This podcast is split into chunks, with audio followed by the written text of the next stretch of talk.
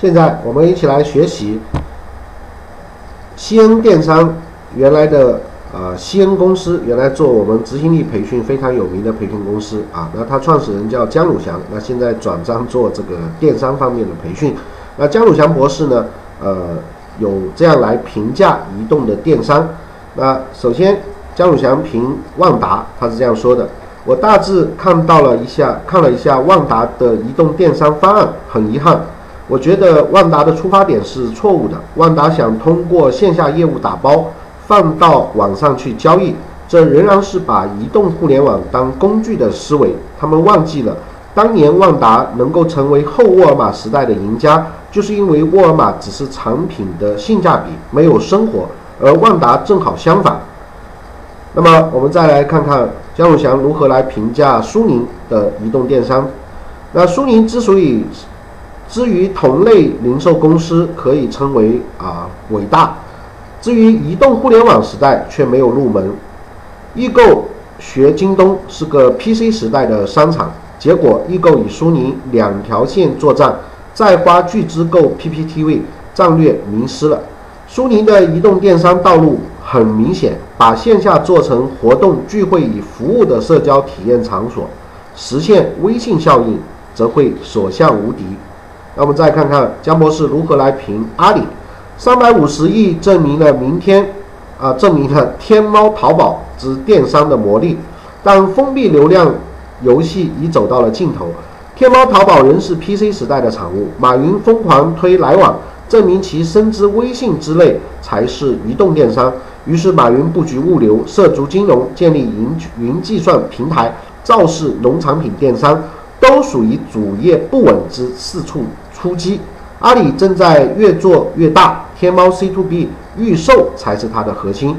啊，江博士评腾讯，去年到今年，腾讯凭借一个小小的产品微信，市值翻了三千多亿。原因在于，任何一个行业几乎都被微信动摇了生意的入口。微信主导者很懂战略，把营销之公众账号打入冷宫。微信不商而商，成为移动互联网之部落电商入口。可若微信放弃原定的这个计划，嗯，被打乱了。微信不商而商，成为移动互联网之部落电商入口。可若微信放弃原原定位，开放电商入口做支付，越做越重，有点失策啊。呃，姜老师评百度。谷歌有安卓平台，有谷歌家，有穿戴设备。谷歌已经成为了移动电商的微软。模仿谷歌起家的百度，基本被谷歌落下了，丧失了移动互联网入口级别的竞争。投资去哪之类的成功，并不能够救百度。我个人觉得，纠缠于三六零之类的对手，让百度基本上失去了移动互联网时代的领先的资格，非常的遗憾。我们再来看看三星。三星与诺基亚是一个级别的公司，但三星有两个利器无敌。第一个是产业链非常的牛叉，连苹果也要用三星的芯片，半导体的布局使三星产品比对手快半年。第二个是营销敢投入，每部三星手机全球营销平均成本是四百元左右，但三星在移动电商时代其实已经落伍了。我认为三星手手机如果要倒下，只是一个时间的问题。那我们再看看姜老师评联想，联想做到了 PC 的老大，但遗憾的是 PC 时代已经过去了。那不言而喻，联想也快过去了。那移动电商，我们再看最后一个小米。中国最深刻理解移动互联网人、互联网精髓的人是雷军。第一个，他把硬件、软件与服务一体化，这是伟大的供应链思想。